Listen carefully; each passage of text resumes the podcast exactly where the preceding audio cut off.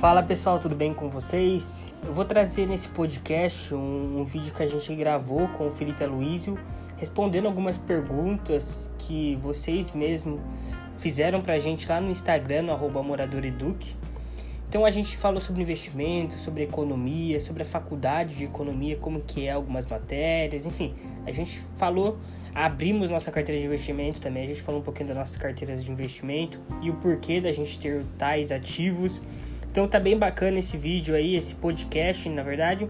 E para quem não segue a gente lá no Instagram é @moradoreduc e YouTube é Lucas Morador. Então a gente está postando vídeo direto lá. É, postamos um recentemente no YouTube sobre valuation, então como calcular o preço justo de uma ação através do fluxo de caixa. Então tá bem bacana a nossa página, a gente anda movimentando bastante. Então espero que vocês gostem desse podcast e possam aproveitar bastante. Um grande abraço, tchau, tchau. Fala pessoal, tudo bem com vocês? Aqui quem tá falando é o Lucas, um dos fundadores da Morador Educ. Hoje o conteúdo, como a gente já vem dizendo aí, postando nos últimos dias, vai ser um bate-papo respondendo perguntas que vocês mesmos fizeram pra gente lá no Instagram. Então a gente selecionou umas cinco perguntas, mais ou menos, para responder para vocês. E quem vai me ajudar hoje com isso é o Felipe Aloysio, é um parceiro nosso aqui do canal e da página. Ele vai vir ajudar a gente respondendo também as perguntas que vocês fizeram pra gente. Então, Felipão, muito obrigado por ter vindo participar mais uma vez, sua segunda participação aqui, a gente conversou no começo do ano. Então, pode se apresentar para o pessoal, falar um pouquinho sobre você aí, para quem não te conhece, beleza? Valeu por ter participado aqui, por ter vindo, né? E pode se apresentar aí. Bom, primeiramente, prazer meu, né? De voltar e poder expressar minha opinião a respeito de tudo que está acontecendo. E, se possível, conseguir responder todas as pessoal mandou. Mas é, atualmente sou estudante de economia na Universidade de Sorocaba e vamos que vamos, né? Não pode parar. É isso aí. Felipão, então, pessoal, é que não te falei, o pessoal mandou algumas perguntas no Instagram e a gente vai ter a tarefa de responder aqui. Ok? Podemos começar? Bora. Bora. Então, a primeira pergunta foi do Ked Anderson. Ele mandou a seguinte pergunta para a gente: Como é a faculdade de economia e qual sua dica para quem quer começar? Então, o Filipão pode começar respondendo aí, depois eu dou a minha opinião também. Ah, que não é um curso muito difícil, mas se estudar é passável. Claro, tem, cada um tem a sua dificuldade. Uns têm mais dificuldade na, na gramática, na, em sociologia, política. Outros já têm mais dificuldade em, na matemática. Então, é um curso bem democrático. Acho que dá para dá para se sair bem se, se estudar, lógico. Como todo curso, na verdade, né? É, então.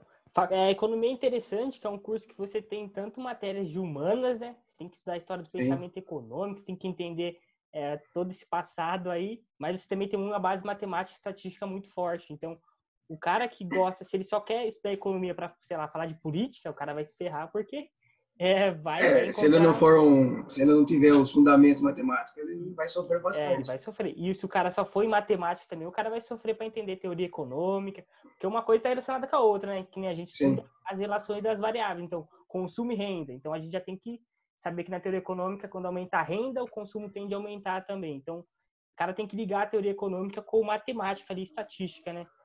É, principalmente você... falando de, de, história do pensamento econômico, os textos é muito maçante também. Isso, esse detalhe. Então. então, mas é bom que é uma área que você consegue, tem diversas áreas dentro da economia.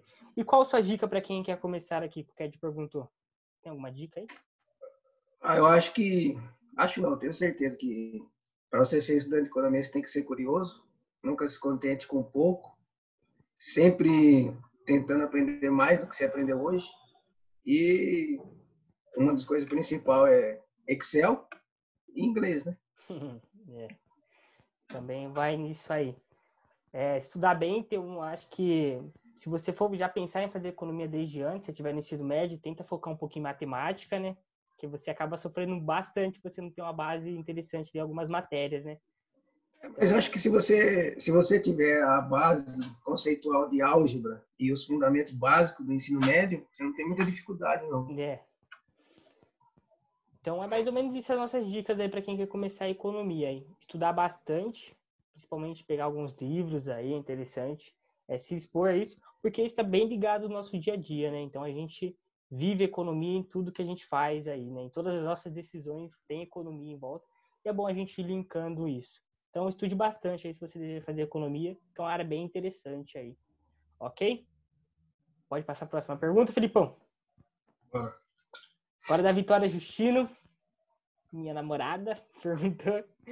É, não podia faltar. É, não pode faltar, né? Tem que ter o apoio. Se existir especialização em, em alguma área, em qual área cada um pretende se especializar? Você tem alguma área que você pretende se especializar aí, Filipão? A economia é, pela pluralidade que existe o curso, são várias áreas que você pode especializar. Mas, para mim, o que mais me encanta e me fascina é o mercado financeiro. É uma área que, desde foi inclusive um dos fatores que me fez escolher o curso. E você está tirando alguma certificação já? Atualmente eu estou tirando certificação da Ambima e até o final do ano, se der tudo certo, Ancor, né? Vamos é. ver. E aí, como que essa certificação está tirando aí? É para quê? Bom, a certificação da Ambima, a princípio, ela serve para habilitar o profissional na recomendação de investimento. E ela, atualmente, lógico, ela serve para trabalhar em banco, banco de investimentos, é, casa de análise, enfim. Mas é, esse não é o meu foco. Meu foco mais é trabalhar em research. Okay. Mas é fundamental. Isso aí, Felipão. E eu ainda eu, eu pretendo ir para a área financeira também, né? Quando a gente entra em economia é meio complicado, é muito amplo, né, a área. Então, Sim. antes de eu entrar, eu, eu gostava muito da área política, né? Pensava em algo assim, mas você vai começando a entender mais as coisas e você vê que e você vai gostando também das outras matérias, que nem de finanças, né? O mercado financeiro é bem interessante, ele acaba puxando muitos economistas também. Então, essa área mais de mercado financeiro, gestão financeira, até quem sabe algo mais assim, econometria, né, que eu gosto bastante. Acho bem interessante também, é uma das áreas aí que eu pretendo aí para atuar também acho que no mercado financeiro. Quem sabe no CNPI. Inclu inclusive, se diga-se de passagem, econometria é uma das matérias mais difíceis do curso. É, é uma das matérias que o pessoal é mais e é, é meio chata mesmo, porque é uma base estatística bem grande que você precisa ter ali, né? Então, Sim. É que o software ajuda bastante, né? A gente entender na prática ali como que, que faz. Mas é uma área que eu acho bastante bacana de estudar. E fica bem claro, assim, a junção da teoria econômica com a, com a estatística, né? Você consegue entender. Na verdade, daí, na verdade, você tem a junção dos dados quantitativos e os qualitativos e você tem a resposta. Né? É, bem interessante. Então, pergunta da Vitória Justino está respondida. O Felipão pretende ir para a área financeira aí, setor de bancos. É bancos, certo? Pode ser. E eu também eu pretendo ir para a área financeira também. É, se, se especializar em algo desse tipo assim, quantitativo, acho bem interessante. Então, segunda pergunta respondida, meus amigos. Agora a Flávia, quem que é a Flávia, Felipão? Minha irmã, né, meu? Ela perguntou como devo começar a investir e como saber se meu investimento terá um bom retorno. Felipão, então como que a pessoa deve começar a investir aí do zero? Antes de tudo, antes de ser um investidor, você tem que ser um poupador. Você não, não basta você só poupar, você tem que investir. A grosso modo, é, seria o ideal você começar a poupar 10% do que você ganha e depois sim começar a estudar é, os investimentos em si para ver qual melhor faz a sua seu perfil de investidor. E quando você já está conseguindo poupar, o ideal seria você, antes de investir, ter uma reserva de emergência. Mas isso vai de, de cada um. Cada um acha, sabe o que é melhor para você. Isso aí. E a segunda pergunta que ela fez também? Como saber se meu investimento terá um retorno, um bom retorno? Aí, aí já é um pouquinho mais complexo, né? É aí que... são várias. Oi, pode falar. É que se você investe em bolsa, você não. Você, tem, você tenta metrificar, é, criar algumas métricas, né?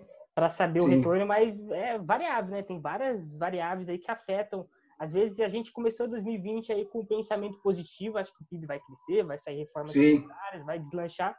Aí vem do lado um vírus, aí a bolsa cai 30%, 40% em um mês, dois meses. Então isso acaba. Na renda variável, acho que é bem mais difícil. Assim, você, você tenta fazer o valuation, né?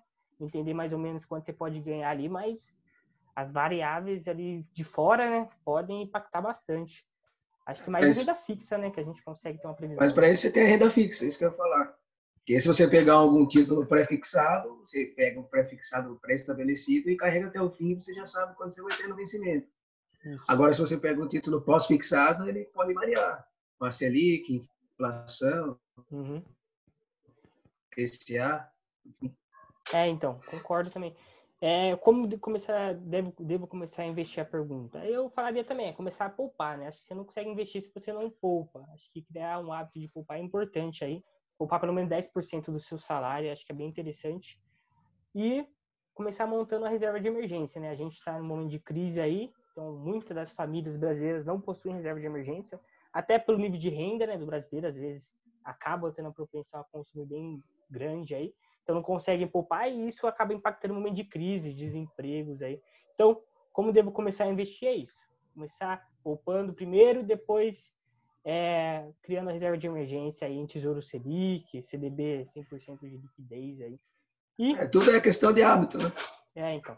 É Se aí. não tiver o hábito de poupar, você não vai conseguir investir. É isso aí, Felipe. Mais alguma coisa? Vai querer acrescentar? Acho que por hora é só. Que isso, hein? Vamos para a próxima pergunta do Eliakim Sales. Grande abraço, Kim. É, como saber se uma empresa é confiável ou não para começar a investir? Essa foi a pergunta do Eliakim.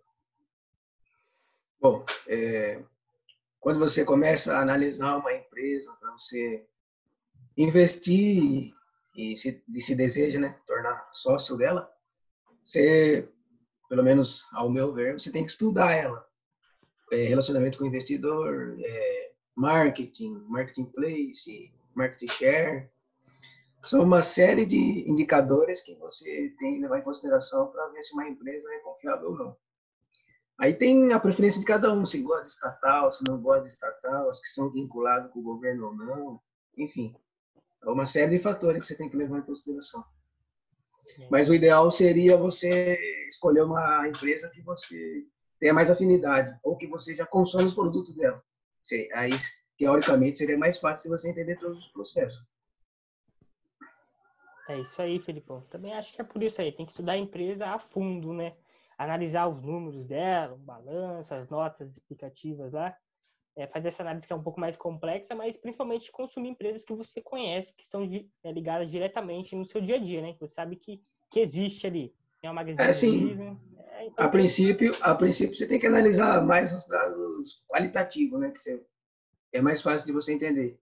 Aí os quantitativos, que é as análises de balanço, DRE, aí já fica um pouco mais complexo, né? Mas leva tempo. Ah, eu acho que o ideal também é não, não pode ter pressa para investir. Que você, depois que você investir, você tem que, ao meu ver, você tem que carregar o seu investimento, seu investimento para mais de 10 anos, né? Então, você não pode ter pressa. É isso aí, Filipão. Então, como saber se a empresa é confiável ou não para começar a investir é analisando ela, né? Observando seus tanto qualitativo quanto quantitativo, né? Tentar entender o que a empresa faz, como que ela ganha dinheiro, quem são seus clientes, é, para ela deve para quem, quanto que ela deve, enfim. É, através dessas análises assim mais a fundo você consegue conhecer uma empresa. E vamos finalizar, Filipão, com a última pergunta aqui do Leonardo Oliveira, a fera. O monstro. Esse é, esse é fera. Ele perguntou então como conseguir ser que nem o Felipão. Como, Felipão? Ah, tem que tomar muito café, hein? É. Tomar é. muito café e estudar um pouquinho por dia, né? É, brincadeiras à parte, mas ele fez mesmo essa pergunta aqui, tá, pessoal? É, ele perguntou é, para mostrar a carteira. Ele falou: mostra a carteira, rapaziada, e os motivos de investir em tais ativos. Então, Felipão, quer começar falando um pouquinho da sua carteira de investimentos aí?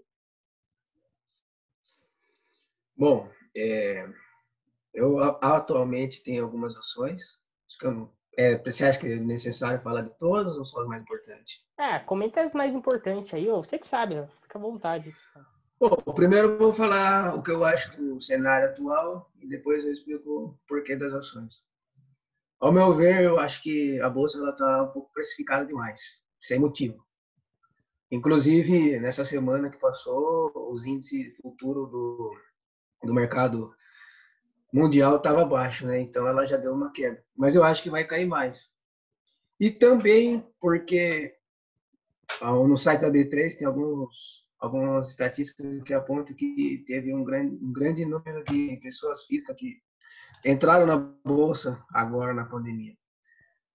O Boletim Focus acusou que na próxima reunião do Copom vai ter uma, um corte na Selic de 0,5 ou 0,75 pontos base. Não sei, eu acredito que venha esse corte. Automaticamente, as pessoas que estão em renda fixa, elas necessitam ganhar mais. Se elas querem ganhar mais, elas precisam correr risco. Em risco, você vai correr na bolsa. Aí, se as pessoas migram da renda fixa para a renda variável, automaticamente os ativos vão ocorrer a oferta e demanda. Teoricamente, se a, a população ou a sociedade está atrás de um bem, vai ficar mais caro. Então, quem já está na bolsa vai acabar ganhando alguma coisa. E, voltando ao aspecto que a bolsa ainda vai precificar, eu acredito que as ações de small cap vão sofrer muito. Elas subiram bastante, mas elas vão cair bastante também. Nesse cenário, o que teoricamente não vai ter tantas percas assim são os bancos, os grandes bancos, bancões. Porque além deles pagar bons dividendos, eles têm caixa para aguentar, né? Então, além de não desvalorizar muito, ainda pagam bons dividendos. A saída é a bolsa e os grandes bancos. Bom, Visando isso, na minha carteira tem o YouTube 4, que é uma das melhores pagadoras de dividendos, Itaúsa, hum. que é a Hold. Bom, uns é time Itaúsa, outros é time YouTube 4. Para mim não tem diferença. Eu acredito que se as duas empresas é, são boas, não tem por que não agregar na carteira. Então eu tenho as duas. E também tem um TRPL 4, que é das emissões paulistas, é uma das empresas de energia que tem um dos maiores dividendos do mercado, porque além dela obrigar os acionistas a comprar ações preferenciais, ela divide, ela distribui os seus lucros anualmente, então é, é uma empresa que é bem rentável. Acho que as três empresas são as principais no momento. Beleza, Filipão. Eu também tenho algumas aqui que eu selecionei. Itaúsa, né, que é minha maior posição. Itaúsa é uma hold, né? Tem, tem participação ali no, no Banco Itaú, na, na Alpargata, Duratex. Então, ela é, empresa, ela é uma empresa que investe em outras empresas, né? Então, a gente paga bons dividendos. 92% do resultado da Itaúsa é de Itaú. Então, podemos falar que Itaúsa é o Itaú, né? É uma hold ali contra a Itaú. Então, eu tenho também Tupi 3, né? Que é uma empresa aí que produz aços, coisas assim mais robustas, né?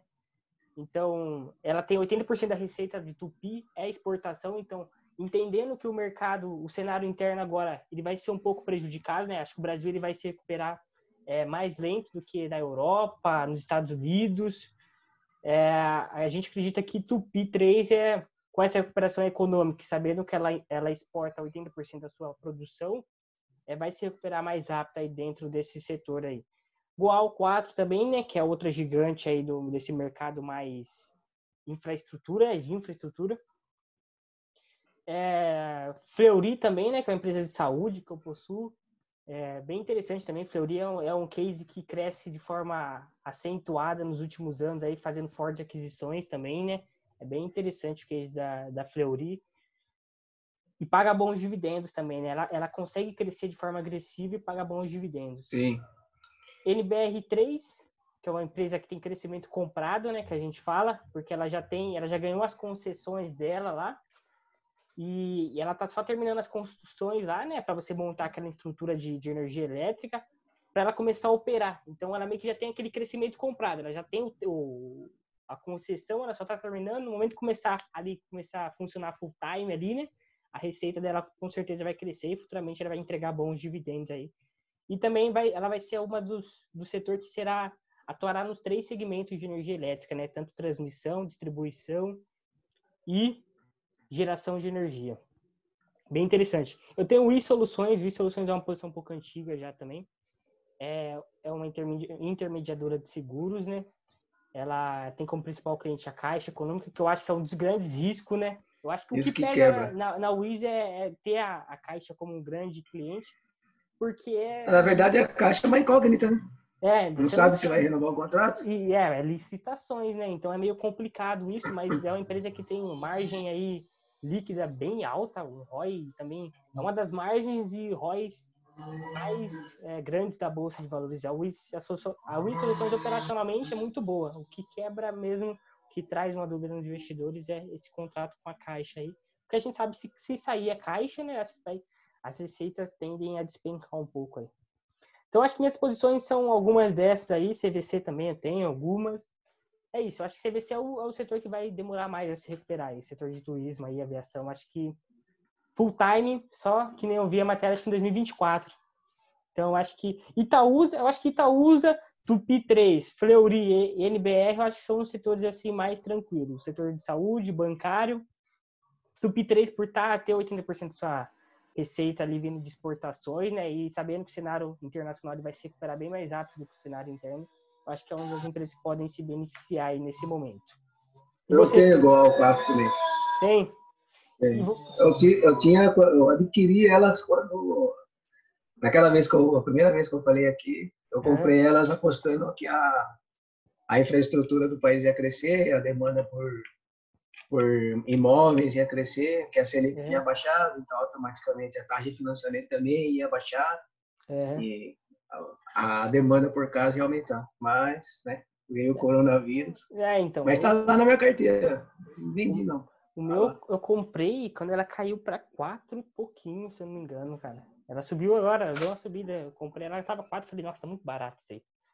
Eu comprei a 10, agora já voltou a 7. Então, Mas é Eu isso, tenho faz Fleury. eu tenho o Fleury também, Fleury? que é, é boa de, de pagadora de dividendos, é uma dos segmentos que, que tem mais. Tem, que tem menos risco, né? Pelo É, então. atual cenário, então. Acho que vale a pena. Tem o Petro 4. Petra que é 4? Petrobras. Petro, né? Petro. Ah, eu gosto da empresa. A dívida líquida diminuiu bastante, até porque o, petróleo não ia continuar do que estava sendo negociado o preço do barril. E, então, eu acredito que é uma boa empresa, que ela gerencia o risco da carteira também. Tenho Movida, acredito no crescimento de aluguel de carro. O Movida é muito Foi bom. a, inclusive, foi a minha mais recente aquisição que eu fiz. Movida, Louca América, Rente, eu acho empresas bacanas. Vai sofrer um pouco bastante, acho que esse segundo trimestre vai vir um pouco mais afetado. Acho que Movida cresceu 20% no primeiro trimestre, eu desacreditei quando eu vi. É, a empresa está entregando resultado, né? Vamos ver se vai manter a constância. Mas é isso, Filipão. E só para finalizar aí, fazer agora uma pergunta assim, como você vê aí a taxa de juros no Brasil? Você acha que vai manter aí a 3%, vai cair, vai subir, vai manter? Como que você tá vendo a taxa de juros aí no Brasil? Olha, é, eu acredito que vai cair ainda mais. Eu acredito que vai até passar do esperado, mas eu não vejo isso com bons olhos, porque a economia está desaquecida, as coisas não estão, as políticas monetárias não estão resultando nos, nos resultados que eles estão esperando. Eu acho que é um pouco preocupante. É, o Brasil acabou também em caixa, né? Não tem como fazer política fiscal mais expansionistas aí para diminuir a crise, né? Então, eu também acho que não, não vai ser tão inconsistente. né? No momento que começa a diminuir a taxa de juros bastante aí, vai. É, os títulos da dívida pública, os investidores estrangeiros, principalmente, não, não vão querer comprar, né?